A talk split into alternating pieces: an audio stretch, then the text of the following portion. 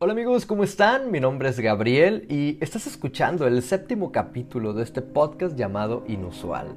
Si esta es la primera vez que te echas una vuelta por acá, muchísimas gracias por darte la oportunidad de escuchar lo que tengo que decir. El nombre de este capítulo se llama Ver a Dios a través de vidrios rotos. Y esta enseñanza nace a partir de entender cómo se ve Dios después de una herida emocional. Veamos el corazón como una ventana, donde a través de esta podemos ver a Dios. En algún momento de nuestra vida esta ventana estaba tan limpia, tan transparente. La vista que teníamos de Dios era tan perfecta y clara.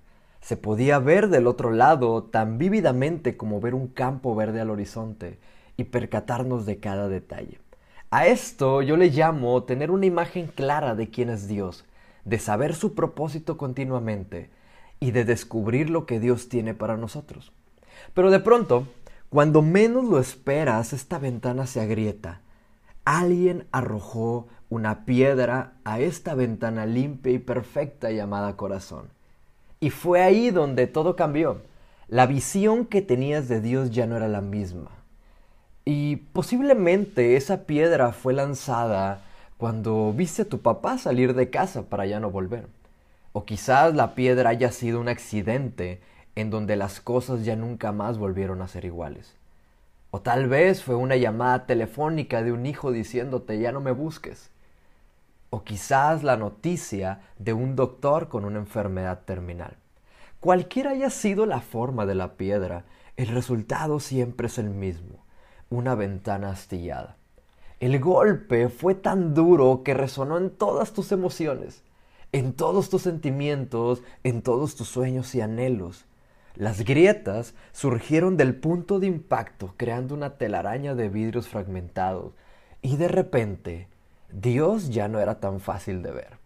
La visión que tenías tan clara de Dios hoy se ve difusa, te das cuenta que ya no es tan clara como antes, y se volvió tan extraño ver a Dios a través del dolor, verlo a través de estos fragmentos de una herida emocional.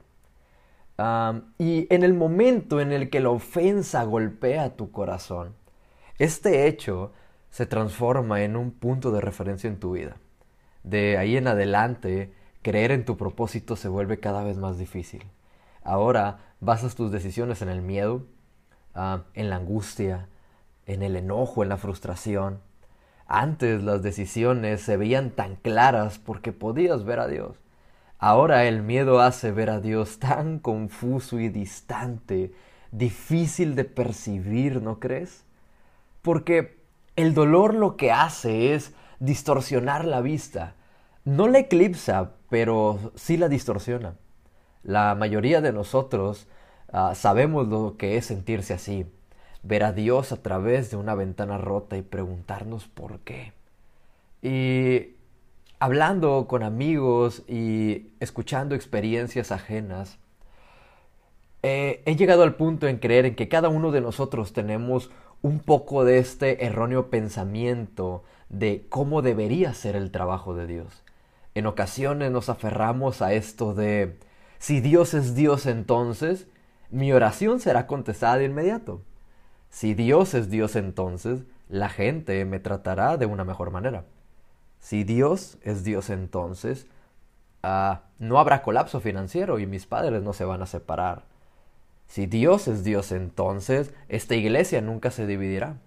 O quizás si Dios es Dios entonces, la muerte no tocará a mis seres queridos. Pero estos no son fundamentos 100% sostenibles no deberíamos definir nuestra postura sobre lo que es Dios o cómo debería ser el trabajo de Dios, porque cuando la piedra golpea la ventana por la cual yo veo a Dios, y las expectativas que yo tenía, éstas se vienen abajo. Las dudas comienzan a salir y a crecer, buscamos a Dios y no lo podemos encontrar, y no porque Dios ya no esté ahí como antes, Dios sigue estando ahí, Dios sigue siendo Dios, pero los fragmentos de vidrio impiden nuestra visión y ahora no estamos seguros de lo que estamos viendo realmente. Y esto hace que nos cueste creer que puedo salir del problema en el que estoy porque ahora no estoy tan seguro de lo que estoy viendo. Te contaré cómo los discípulos de Jesús se enfrentaron a esta situación en la que su visión se eclipsó y el miedo, la duda, el enojo hizo que esta ventana limpia se agrietara. Versículos antes, Jesús había usado la fe de un pequeño niño que solo tenía cinco panes y dos peces. Esta fe alimentó a más de 25 mil personas.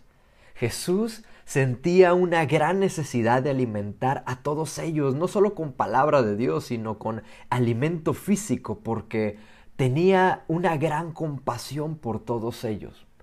Los discípulos, sin embargo, no estaban de acuerdo con esto. En Mateo 14:15 dice, los discípulos le ordenaron a Jesús, despide a la multitud para que se vayan por las aldeas.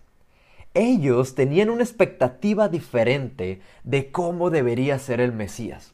Sin embargo, Jesús envuelto en compasión alimentó a la multitud.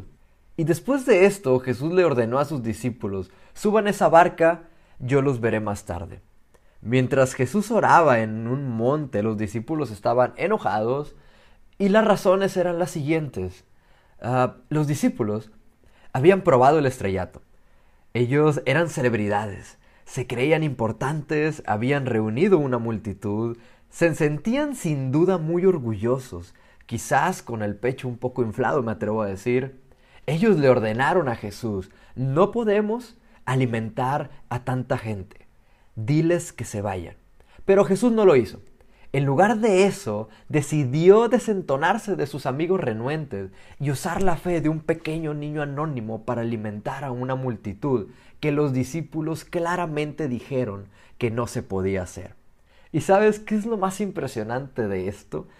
Es que el milagro se hizo a pesar de ellos y no a través de ellos.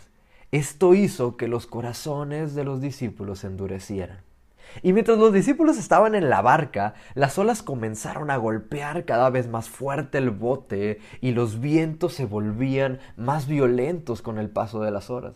Ellos comenzaron a dudar, comenzaron a tener miedo, comenzaron a ver a Jesús a través de una ventana rota.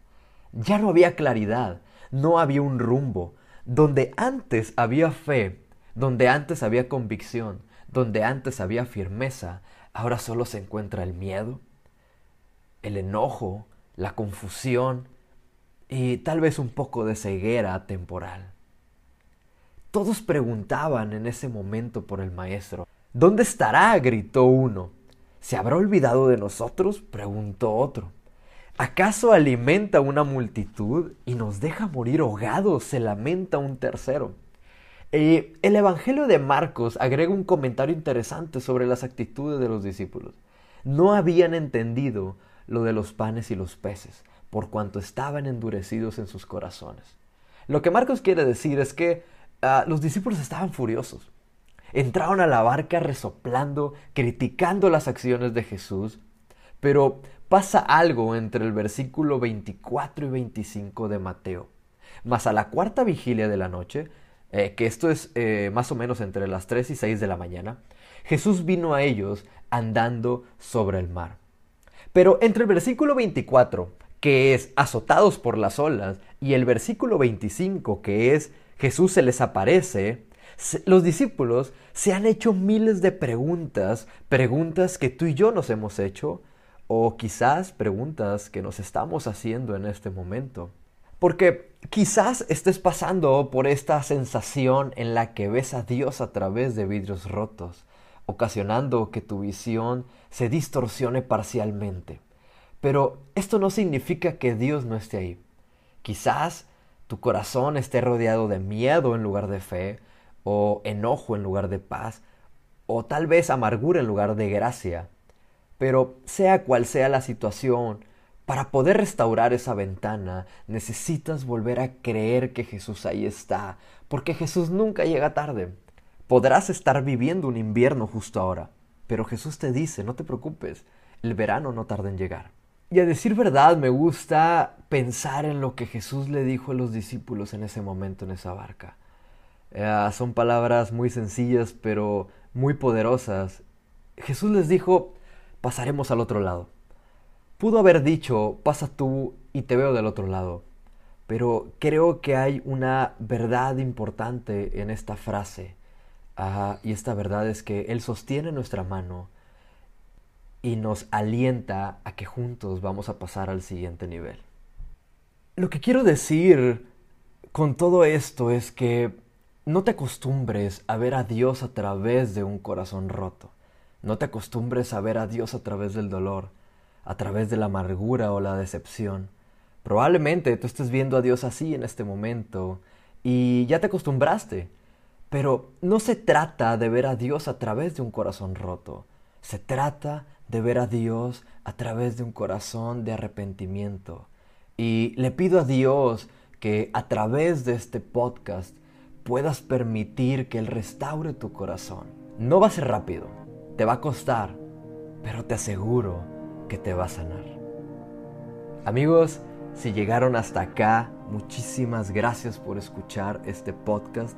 Si te bendijo tanto como a mí, compártelo con alguien más y nos vemos la próxima semana.